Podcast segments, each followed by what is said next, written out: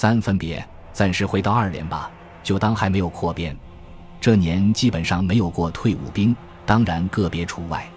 连队只退伍了几个，不是病号就是极个别，平时不太听招呼且有危险因素的，或者是属于背锅回族之类，不能适应战争需要的。有一个七十七年入伍的四川阿坝的藏族兵叫多某某也退伍了。这个人力气颇大，投手榴弹全连第一，打七十三米，比我多出了二十米。但由于汉语说的不好，加之性格彪悍，怕招呼不住，只得让其离开部队。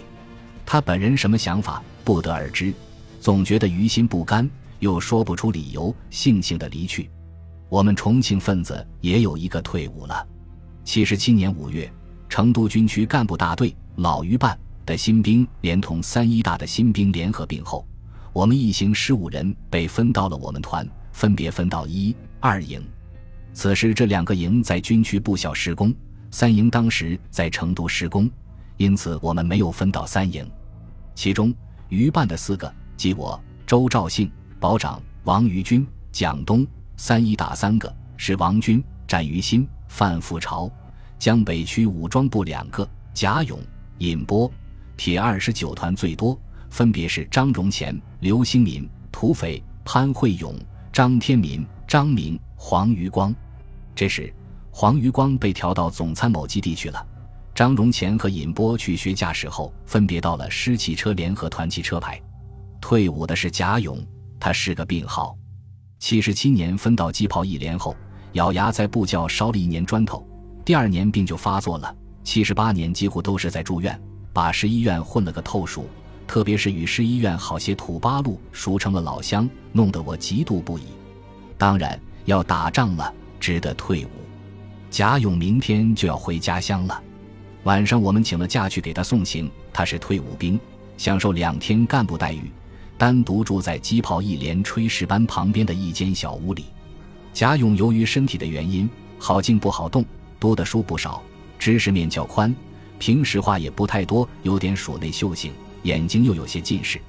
记得当兵第一年，在部校施工，第一次实弹打靶，贾勇的八十二破和展于新的八十二无都没有命中目标，只有一发，气得教导员跳起跳来的骂道：“妈某某某，一发炮弹一两黄金，打的什么名堂？”我还去安慰了他们一阵，让他当八十二迫击炮的一炮手。真有些难为了他，一米七十九的个子，却腼腆的像个大姑娘。打开了几个罐头，一面用小勺吃着，一面摆起了龙门阵。贾勇一高兴，把准备带回家的金奖白兰地，当时比较新奇，拿出来大家喝了。我们从贵州山一直摆到了十方施工，从红军长征一直谈到了目前将要去打的仗，讲的都有了些思乡情了。借着酒精的刺激。我们轻轻唱起歌来，什么喀秋莎呀，什么顿河骑兵呀，什么纺织姑娘等。那时我们比较喜欢唱前苏联歌曲，尽管当时属灰色。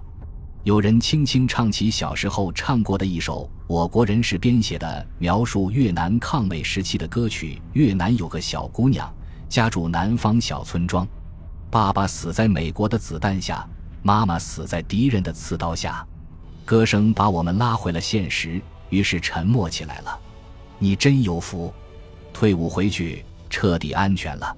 不知是谁说道：“不，其实我还真想和你们一起上战场，去尝尝打仗的味道。你们想想，南国热带雨打芭蕉叶，棕榈树婆娑，虽然危险，却也诗情画意，也是一种经历。这个时候回去，面子上也不光彩。”我祝你们平安归来，倒是我在家乡听你们的好消息。泛着有些酒精作用下的红红的脸庞，贾勇有些激动，眼睛闪着泪花。本集播放完毕，感谢您的收听，喜欢请订阅加关注，主页有更多精彩内容。